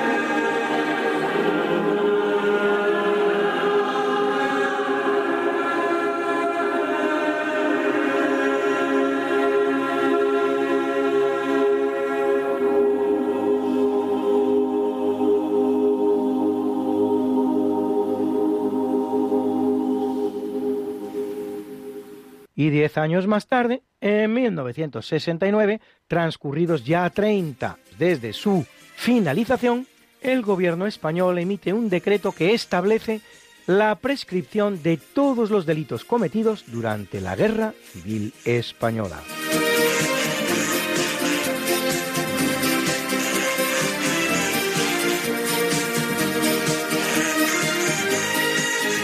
En el año 1965 en un pozo a 561 metros bajo tierra, en el sitio de pruebas atómicas de Nevada, que una vez formara parte del virreinato español de Nueva España y fuera parte del territorio que sustrae a México por el Tratado de Guadalupe Hidalgo con el que termina la guerra de 1848, los Estados Unidos de Norteamérica, este detona su bomba atómica Lime bomba número 455 de las 1132 que detonará entre 1945 y 1992. Bruna, Bruna, nació María y está en la cuna, nació de día, tendrá fortuna, bordará la madre su vestido largo y entrará a la fiesta con un traje blanco la reina cuando María cumpla 15 años, te llamaremos Negra María, Negra María que abriste los ojos en carnaval. En el capítulo del natalicio nace en 1578 William Harvey, médico y filósofo británico al que generalmente se atribuye el descubrimiento de la circulación pulmonar de la sangre, publicado en su obra Exercitatio Anatomica de Motu Cordis et Sanguinis in Animalibus, un estudio anatómico sobre los movimientos del corazón y la sangre de los animales, traducida al español, escrita en 1628. Un descubrimiento que, sin embargo, había presentado ya el español Miguel de Servet en 1546, es decir, 82 años antes. Lo que hará, curiosamente, en una obra de tipo religioso, con el elocuente título de Christianismi Restitutio, o restitución del cristianismo, en la que, entre otras cosas, sostiene que el alma se halla en la sangre, gracias a la cual se esparce por todo el cuerpo.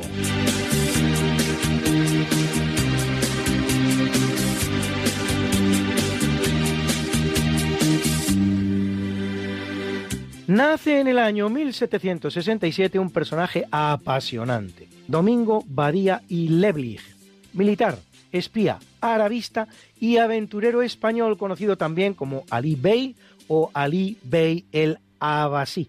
Por encargo de Manuel Godoy, valido de Carlos IV de España, emprende un largo viaje por territorios islámicos, camuflado como príncipe sirio descendiente de los califas abbasíes, bajo el nombre de Ali Bey el Abbasí.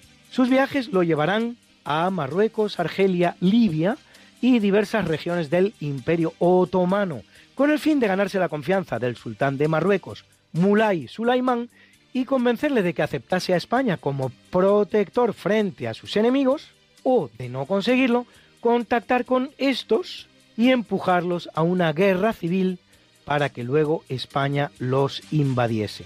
Cinco años después ofrece sus servicios a José Bonaparte, quien lo nombra alcalde de Córdoba, donde introduce el cultivo del algodón, la remolacha y la patata, y crea la Real Academia de Ciencias, Bellas Letras y Nobles Artes de Córdoba. Tras la derrota del Gabacho, se exilia en Francia, donde escribe su obra Voyage d'Ali B en Afrique et en Asie, y tomando el nuevo nombre de Hay Ali Abu Udman, se dirige para una nueva misión por cuenta francesa a Damasco, donde sin él saberlo, los servicios secretos británicos lo desenmascaran y lo envenenan con una taza de café.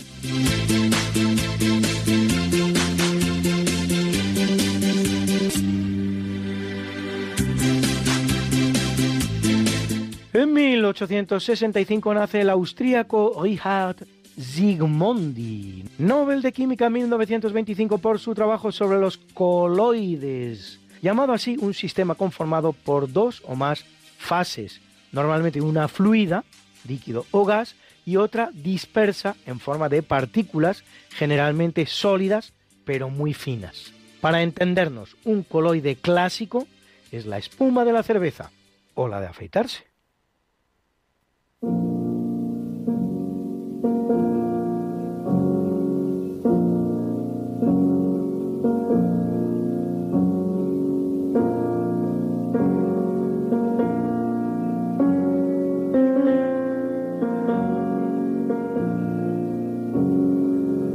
En el capítulo del obituario en 1085 muere el emperador chino Shenzong, sexto de la dinastía Song, que reina 18 años y cuyas reformas y las de su canciller Wang Anxi supondrán para la sufrida clase trabajadora china una cierta mejora en sus condiciones, aunque en el exterior fracasará en sus campañas contra el Vietnam y el imperio Tangut, que dominaba el este de la China.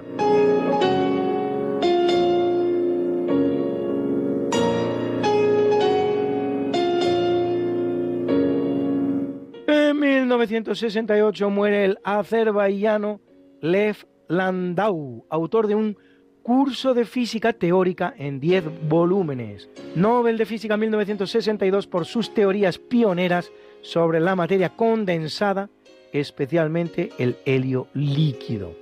Landau elabora una lista de físicos a los que ordena según una escala logarítmica de 0 a 5, siendo 0 el valor más alto, el cual otorga a Isaac Newton, un 0,5 a Einstein y un 1 a Niels Bohr, Werner Heisenberg, Paul Dirac y Erwin Schrödinger, los padres de la física cuántica moderna. Asimismo, se concede un dos y medio. Modesto el muchacho, a decir verdad.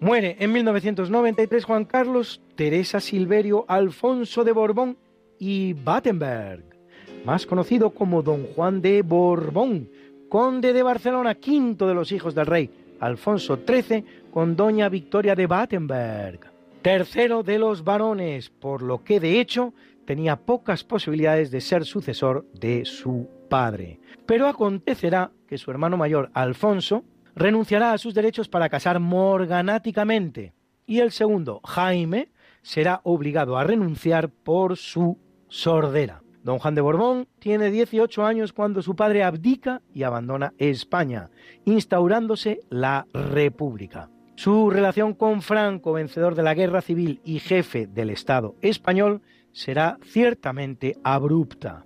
En 1969, de hecho, Franco le comunica su decisión de que su sucesor en la jefatura del Estado español, a título de rey, no será él, sino su hijo Juan Carlos. Coronado Juan Carlos a la muerte de Franco en 1975, año y medio después, en una emotiva ceremonia, don Juan hará formal cesión de sus derechos dinásticos a favor de su hijo.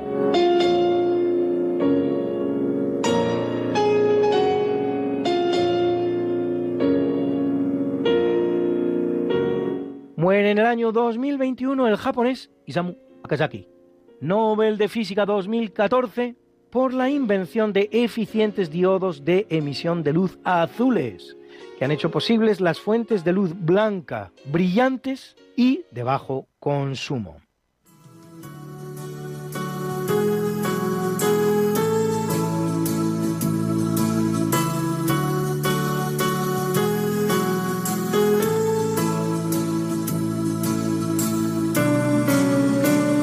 Y felicitamos hoy a la guapa actriz estadounidense Ali McGraw, de ascendencia escocesa, irlandesa y húngara, a quien hemos visto en películas como Love Story, Historia de Amor, o La Huida, que cumple 83, y a Alain Kohn, matemático francés especialista en física teórica, física de partículas y geometría diferencial, autor del libro Geometría no conmutativa, que cumple 75.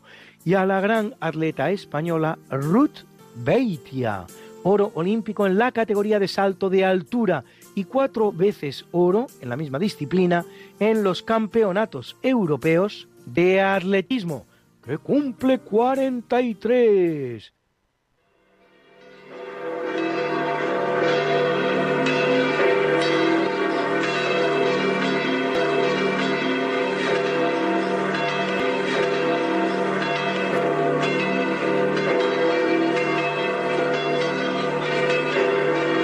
Celebra la Iglesia Católica a Víctor, Esteban, Teodora, Marcela, Quinciano e Ireneo a Venancio, Hugo, Celso, Dodolino, Prudencio, Leuconio y Melitón.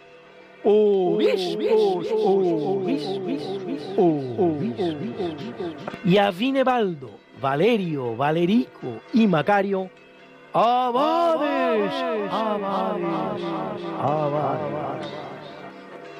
You've got something that must be done, and it can only be done by one.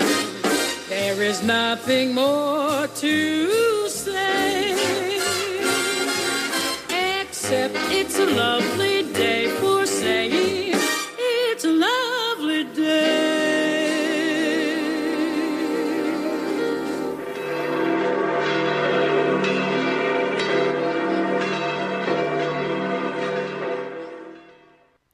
Pues muchas gracias, Luis, por recordarnos por qué hoy, el primer día de abril, no es un día cualquiera. Y la semana que viene, si Dios quiere, cuando entrevistemos a Isabel Mateo, científica pionera en arte español, que ella es historiadora del arte, tendremos también aquí a Alfonso Carrascosa, científico del CSIC. Y hoy, Alfonso Carrascosa, científico del CSIC, nos habla del año de Cajal, que es un tema que creo que les va a gustar y vamos a tener varias secciones, varios días hablando de este tema.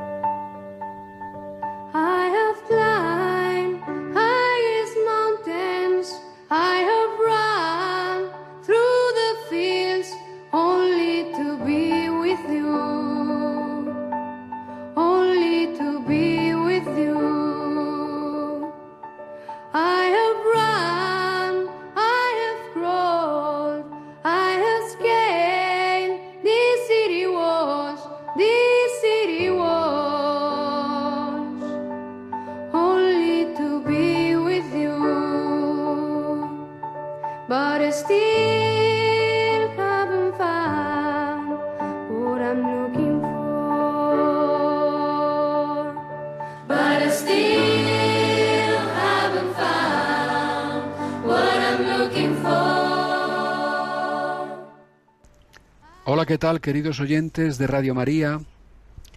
Hoy en Católicos y Científicos, Santiago Ramón y Cajal. Este 2022 ha sido declarado Año de Investigación Ramón y Cajal, en honor al prestigioso médico español que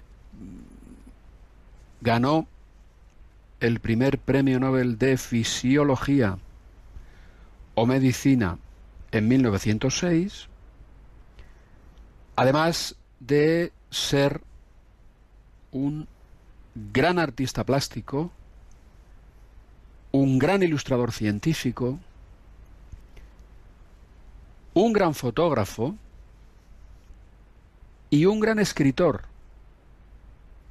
De hecho, eh, bueno, pues en todos estos ámbitos tiene obras, tiene obras.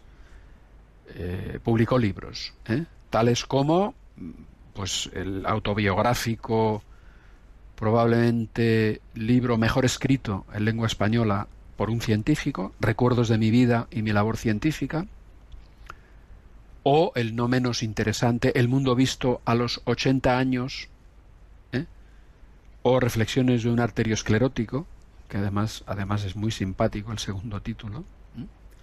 Y luego, bueno, pues tiene artículos como La fotografía en colores y, y sobre todo, pues tiene un um, libro ¿eh?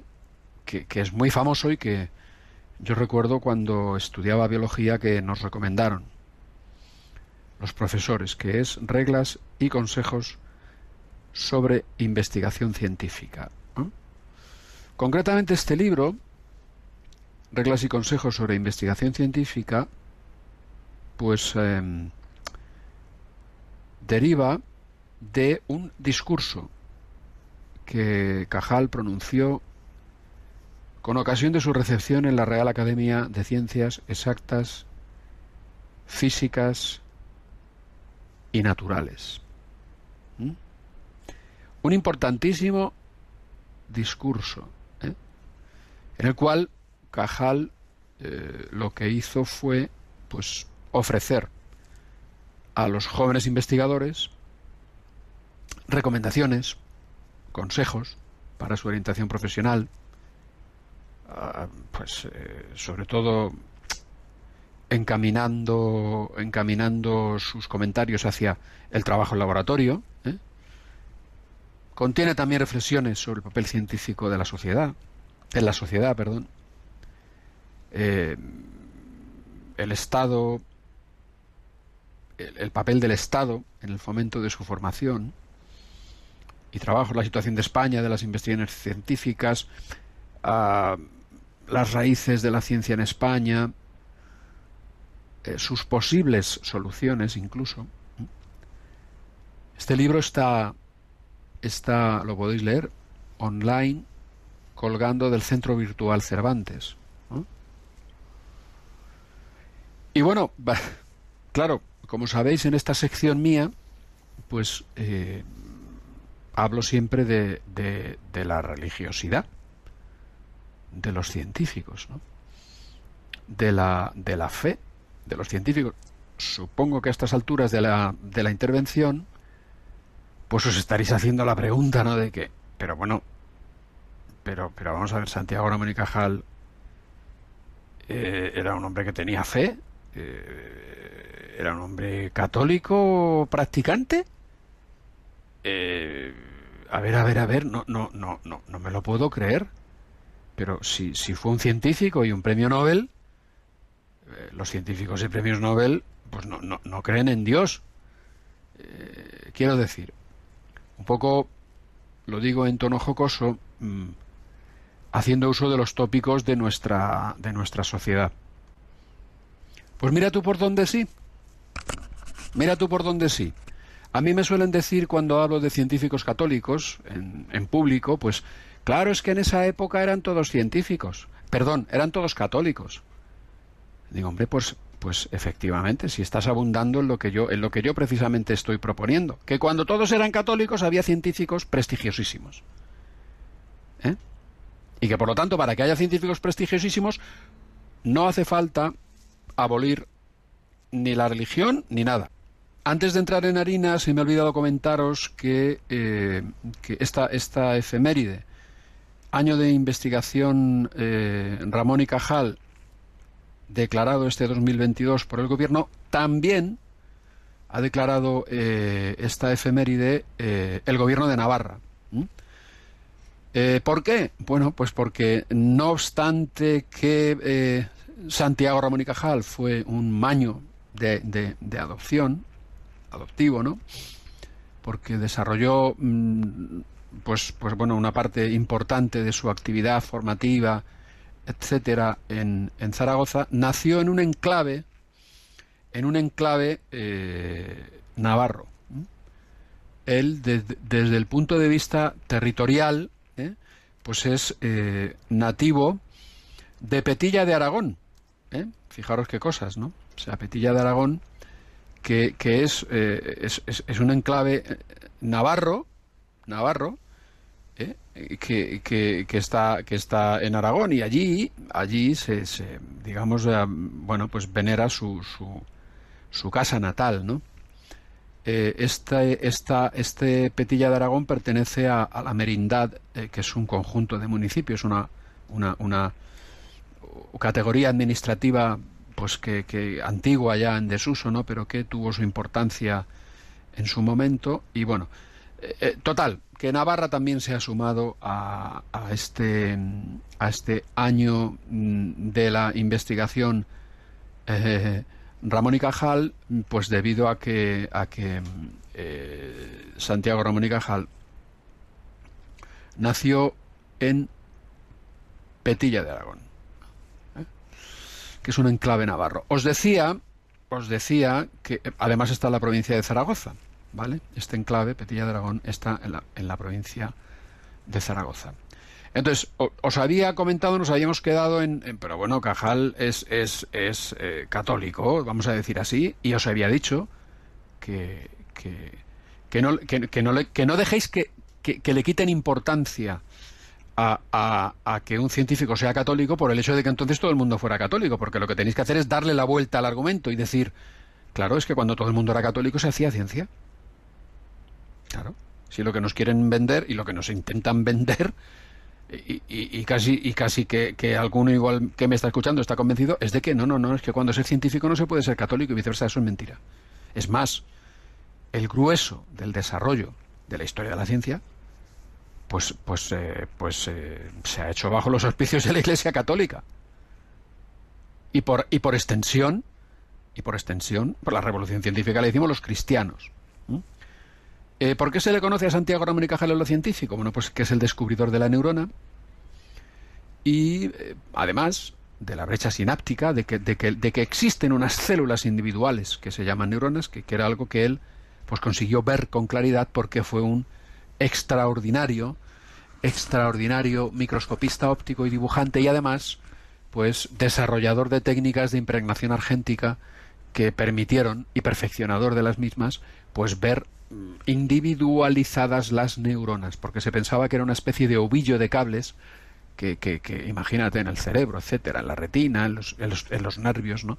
Y luego además él enunció la ley de polarización dinámica, o sea que el impulso nervioso tenía un sentido y de hecho en muchos de los esquemas que podéis ver de él, pues eh, eh, él, apunta eh, flechitas, flechitas de de cómo va de cómo va el impulso nervioso a través de la neurona, a través de los nervios, cómo va de, de los eh, de los eh, eh, brazos a, a, a, la médula espinal, sube al sistema nervioso central y luego el sistema nervioso central en el cerebro da una orden para que pues, pues la mano sea retirada del fuego porque le está quemando, por ejemplo. ¿no? Pues todas esas cosas es Cajal. De hecho, Cajal es uno de los científicos, mmm, sigue siendo uno de los científicos españoles, si no el que más, de los más citados. ¿no? San Juan Pablo II y ahora voy a entrar ya un poco en la fe de Cajal, decía que eh, en la introducción a su encíclica Fides et Ratio, la fe y la razón son como dos alas, con las cuales el espíritu humano se eleva hacia la contemplación de la verdad. Bueno, pues Cajal recibe el premio Nobel por el descubrimiento de la neurona y todas estas cosas en 1906, él era médico, fue presidente de un organismo antecesor del Consejo Superior de Investigaciones Científicas, denominado Junta de Ampliación de Estudios e Investigaciones Científicas, a partir de 1907 hasta que falleció en 1934, hace 170 años que nació, ¿eh? concretamente en el 1852, y precisamente en esa obra que os refería al principio, que se llama eh, Reglas y Consejos para la Investigación Científica o Los Tónicos de la Voluntad, ese discurso que luego él convirtió en libro, que está en Internet gratuitamente y lo podéis leer, pues eh, dio, dio noticia de su fe. Vaya por delante, vaya por delante que él, Santiago Ramón y Cajal, eh, aunque es eh, bueno pues coetáneo de, personas que tuvieron que ver con, con, un, con, un, con una institución relevante pero no única de promoción de la educación y de modernización de la sociedad llamada Institución Libre de la Enseñanza, Institución Libre de Enseñanza, Santiago Ramón Cajal no estudió en ningún establecimiento de la Institución Libre de Enseñanza. ¿eh? O sea, no le debe a la Institución Libre de Enseñanza nada. Santiago Cajal, de deberle a alguien algo, agarraos, ¿eh? habiendo celebrado hace tan poco San Francisco de Sales, ¿eh? pues diré en honor al santo y en honor a la verdad que estudió los escolapios de Jaca. ¿Eh? O sea, Santiago Cajal, no lo harían tan mal los escolapios de Jaca. Si estudió allí, ¿no? Digo yo, vamos. Es que nos las están colando, pero casó con una mujer piadosísima. Silveria Fañanás, y tuvo siete hijos con ella. O sea, no, no estuvo el hombre evitando tener hijos, ¿no? Debido a la piedad de su mujer y a que él también era creyente. ¿eh? Y bueno, pues de alguna manera se abandonaba la providencia, ¿no? Y voy a la cita en ese famoso discurso de ingreso de la Real Academia de Medicina con 43 años en 1895. Fundamentos racionales y condiciones técnicas de la investigación biológica que luego convertiría en libro los tónicos de la voluntad, etcétera. Hay un párrafo en el que dice, y a los que te dicen que la ciencia apaga toda poesía, contéstales que tú sustituyes otra mucho más grandiosa y sublime que es la poesía de la verdad, la incomparable belleza de la obra de Dios y de las leyes eternas por él establecidas. Él, refiriéndose a Dios, acierta exclusivamente a comprender algo de ese lenguaje misterioso que Dios ha escrito en los fenómenos de la naturaleza, y a Él, a Dios solamente, le ha sido dado desentrañar la maravillosa obra de la creación para rendir a la divinidad uno de los cultos más gratos y aceptos. Esto es una frase de Ramón y Cajal, que si reconoce haber tenido alguna crisis de fe a lo largo de su vida, pues él manifestó claramente que nunca renunció, nunca renunció a la creencia de Dios y del alma inmortal. Es más, en sus escritos dejó también clara su opinión acerca de los límites de la ciencia. Os leo, la vida y la estructura van más allá de nuestros recursos amplificantes y de la potencia reveladora de nuestros métodos. En la ausencia de datos suficientes para formular una explicación racional, abstengámonos de imaginar hipótesis. De esta excesiva confianza en los recursos teóricos, que para la resolución del supremo enigma de la vida pueden ofrecernos las ciencias auxiliares, adolecen casi todos los modernos creadores de teorías biológicas generales, aunque estos tengan nombres tan justamente célebres como Herbert Spencer, Darwin, Haeckel, Hastman, Bushley, Nagli, Hallman, Weismann, etc. En lugar de abarcar con su mirada el horizonte entero de la creación, solo han logrado explorar un grano de arena perdido en la inmensidad de la playa. Tú fíjate. Tú fíjate, esto lo dice Santiago Ramón y Cajal. O sea, era un hombre creyente y formado en la religión dentro de la Iglesia Católica. ¿eh? ¿Eh? Esta fe, esta fe se, encuentra unida a la creencia de la inmortal desde sus 20 años. Esto lo podéis ver en, la, en el libro Cajal, Vida y Obra de García Durán Muñoz y Francisco Alonso Burón. Dice, Ciertamente del naufragio se habían salvado dos altos principios, la existencia de un, de un alma inmortal y la de un ser supremo, rector del mundo y de la vida. Estamos hablando de la fe de Santiago Ramón y Cajal, porque estamos en el año de investigación Ramón y Cajal. Hay un montón de escritos en los que él manifiesta sus opiniones sobre, sobre aspectos de religión. ¿eh? Él nunca, nunca dejó de transmitir su creencia eh, en, Dios creador. ¿no? El caso es que llega a eh, pronunciar y manifestar eh, bastantes más cosas en relación a, la religión que, que, podría comentaros y que están escritas en un montón de libros. No me resisto a añadir algunos fragmentos más de sus escritos. Más tarde, más temprano, llegará el turno del naufragio del admirable aparato visual, el órgano filosófico por excelencia que nos relaciona con el infinito y sin el cual dudaríamos de la existencia de Dios. Otro, la hermosura es una carta de recomendación escrita por Dios. Otro, para ser sabio el hombre necesita aprender todos los libros. Para ser virtuoso le basta con uno, el Evangelio. No hay virtud sin religión ni felicidad sin virtud. Él también tuvo críticas hacia la Iglesia Católica de su tiempo, pero dejó esta joya escrita. No te burles de los creyentes fervorosos si eres escéptico. Ten piedad de tus antepasados que fueron cristianos sinceros numerosas centurias. Sería ingratitud imperdonable olvidar que tu corazón y tu cerebro están enraizados en un protoplasma milenariamente cristiano y espiritualista, Pecarás, por tanto, de sacrílego y descastado, mofándote de tus antepasados, a quienes les debes la vida. Tan glorioso me parece un católico de talento y henchido de fe robusta como un patricio y emérito racionalista. Es decir, está lleno, está lleno eh, de contenido eh, expresivo acerca de su fe, multitud de sus escritos. Yo los he recogido todos, y ya voy terminando, en una serie de publicaciones de la revista Serrablo con B, que están en internet y los podéis leer. ¿eh? Y bueno, pues, termino aquí, sumando, sumándoos y sumándome al homenaje que se le rinde a don Santiago Ramón y Cajal, premio Nobel primero español de Fisiología o Medicina en este 2022 año de la investigación Ramón y Cajal en el 170 aniversario del nacimiento de este sabio descubridor de la neurona. Y esto es todo por hoy, queridos oyentes. Para Diálogos con la Ciencia, Alfonso Carrascosa, científico del CSIC. Pues muchísimas gracias, Alfonso, por lo que hoy nos has explicado, por lo que hemos aprendido sobre este científico, Ramón y Cajal, que desde luego em, en ciencia es difícil de, de superar. Bueno, podemos abrir el micrófono a los oyentes. Si desean participar ahora en directo en el programa, tienen que llamarnos. ¿A qué número? al 91 005 94 19. Se lo repito, por si no tenían papel o bolígrafo a mano. Si quieren participar ahora en directo en el programa, el número al que tienen que llamar es el 91 005 94 19. Vamos a dar paso a la primera llamada que tenemos aquí ahora mismo al teléfono, que es bienvenido. Eh, buenas noches, bienvenido. Un segundo que te abrimos paso. Buenas noches, bienvenido. Buenas noches, Javier Ángel. Adelante, el micrófono es tuyo. Programa. Que me suena mucho Ramón y Cajal. Sí, claro que sí.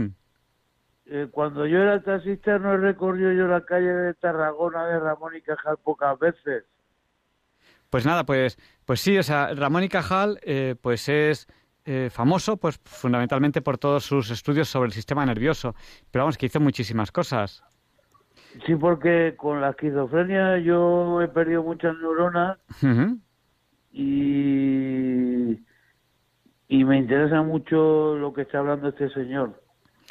Pues nada, pues, pues a, a- a seguir eh, aprendiendo y ya sabes que cuando uno pues va aprendiendo, también sus conexiones neurales, neuronales van aumentando, o sea que, que lo que hayas perdido pues también a lo mejor se puede recuperar un poquito. Yo tampoco sé mucho al respecto, pero a lo mejor un poquito lo, lo puedes recuperar. Y si no, pues seguro que lo puedes entrenar.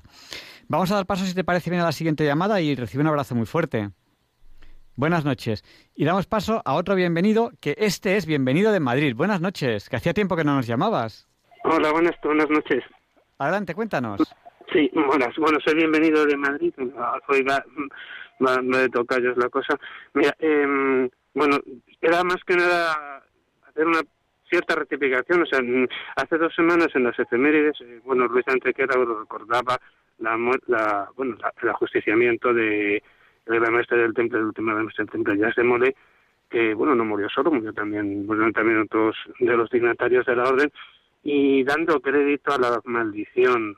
Mira, mm, a ver, eh, a estas alturas que haya que desmentir que no hubo maldición por parte de Díaz de Molé en la hoguera, mm, ya tiene narices. O sea, mm, las actas del, del juicio que eran hostiles al temple no recogen ninguna maldición. Lo que sí ocurrió fue que reti- eh, murió como redapso, es decir, negó los cargos de los que se le había acusado y que había reconocido en un primer momento diciendo pues lo que decían a veces, ¿no? Que, que habían sido obtenidos bajo tortura, como la verdad, y que no tenían ninguna validez. También, posiblemente sabiendo que no estaba excomulgado en realidad. O sea, en 2005 hubo, se encontró, bueno, en la historia de la Bárbara Frade eh, italiana encontró en el castillo de Sinón una bula pontificia del Papa Clemente V en la cual levantaba la excomunión a los templarios que no llegó a promulgar por razones obvias, porque se jugaba el cuello. Pero bula es totalmente válida. Entonces, posiblemente bajo el secreto de confesión, no, no lo sabemos, eh, ya este Molé llegará a enterarse, ¿no? hablando con el Papa de que en efecto no estaba excomulgado de que podía estar tranquilo a ese respecto, no lo sabemos. No lo sabemos. Lo que sí es verdad es que nunca hubo maldición. La maldición fue inventada en el siglo XIX por masones anticlericales y antimonárquicos que muy probablemente le habría dado la orden templaria a su época la habrían desamortizado los primeros. O sea que fue una invención del romanticismo y que nos hemos tragado. No sabemos realmente porque no sabemos pero como solían morir los ajusticiados cristianos en el siglo XIV, era más bien perdonando a sus enemigos, aunque solo fuera por no poner en peligro sus almas e imitar al Señor. Y lo que sí sabemos es que murió rezando. O sea, mm, si les daba tiempo rezaban, claro, morían rezando, más que nada procuraban, y no digamos en una persona consagrada, en un monje, morir como el Señor. Claro. O sea, entonces, es más, Además, incluso además, además corrió una- tiene, tiene mucha una lógica lo que. Claro, corrió incluso una efímera fama de santidad sobre Díaz de Molé por parte del pueblo francés, los que pudieron presenciar la ejecución, y hasta llegaron a, a ir a la isla de Francia a recoger sus cenizas al día siguiente como reliquias. Vale, esa fama de santidad no se mantuvo. Y, o sea, también, también digamos que, que Díaz de Molé no ha sido elevado a los altares. Sabes que uno de los requisitos para que se haga es que la fama de santidad se mantenga. O sea, evidentemente esto no ocurrió. ¿eh? Pero sabe- sí sabemos que murió. Hombre, a ojos del rey de Francia murió excomulgado, porque claro, se había desdecido de las de las eh, de, la- de las de la confesión obtenida bajo tortura, etcétera, pero bueno, había votado como relapso y por lo tanto como hereje, por eso lo quemaron vivo. Así era como se hacía, ¿no? Como sabes, eh, normalmente se ajusticiaba antes y y se quemaba después el cadáver, ¿no? Cuando había sido. En este caso. Se, Te- te- oye, tenemos que, tenemos que dar paso ya al- a, a- a la siguiente llamada porque estamos acabando ya el programa. Vale, muy bien. Venga, pues muchas gracias. Pero nos ha quedado claro que tal maldición no existió. Probablemente no, antes se la inventaron, no, no aparece antes del siglo XIX, en una obra de teatro, no recuerdo, vamos, mm, Pues nada. probablemente inventada por masones, es lo más probable. Bueno, damos paso a la siguiente llamada que si no me equivoco es Almudena. Buenas noches, Almudena. Buenas noches. Díganos, el micrófono noches. es suyo. Le damos un par de minutillos. Eh, bueno, espero no ser larga. Millones de gracias por todo. Es absolutamente apasionante el programa y mm, yo quería preguntar el detalle de la revi- el nombre de la revista que ha dicho para poder consultar los textos de Ramón y Cajal. Uy, pues no ha lo... dicho en internet. Ya. Eh, o sea, eh, me tendré que remitir al podcast, ¿no? Sí, pero vamos, si no, eh, como la semana que viene tendremos a Alfonso Carrascosa también durante la entrevista, pues se lo preguntaremos. Genial, pues muchas gracias. Muchas Y gracias. luego nada más que comentar que soy muy, muy amiga de Ana Martínez. Sí, eh, sí, Martínez, la que habéis nombrado, y justo la semana pasada no pude escuchar el programa. Así que rápidamente os voy a buscar para ver la entrevista. Pues muchísimas gracias. Y tenemos que terminar ya el programa. Muchas gracias. Buenas noches a todos y que Dios os bendiga. Buenas noches, muchísimas gracias. Tenemos ya que terminar el programa de hoy, que empezamos el, el día de abril. El primer día de abril, el día 1 de abril de 2022. Y bueno, terminamos pues recordando a una gran figura del cine, un gran actor, un actorazo, que es Bruce Willis, que nos hemos enterado hace muy poquito, pues que tiene una enfermedad y que ya no va a poder seguir actuando, una enfermedad neurodegenerativa. Y, y bueno, pues es una, una gran pérdida para el mundo del cine. Una persona con el talento que Dios le concedió eh, y que él mostró al público en, en numerosas películas y que le lanzó a la fama una, una primera serie que se llama Luz de Luna y que ahora pondremos, cuando acabe ya el programa, algún fragmento de Bruce Willis cantando en esa serie Luz de Luna. Porque ya ahora mismo terminamos el programa de hoy. Les dejamos con el Catecismo de la Iglesia Católica con Monseñor José Ignacio Munilla y les esperamos la semana que viene, si Dios quiere. No falten. No me olviden en sus oraciones y le pedimos a San Juan Pablo II que interceda por nosotros para que se nos libre del mal. Gracias, buenas noches y si Dios quiere, hasta la semana que viene.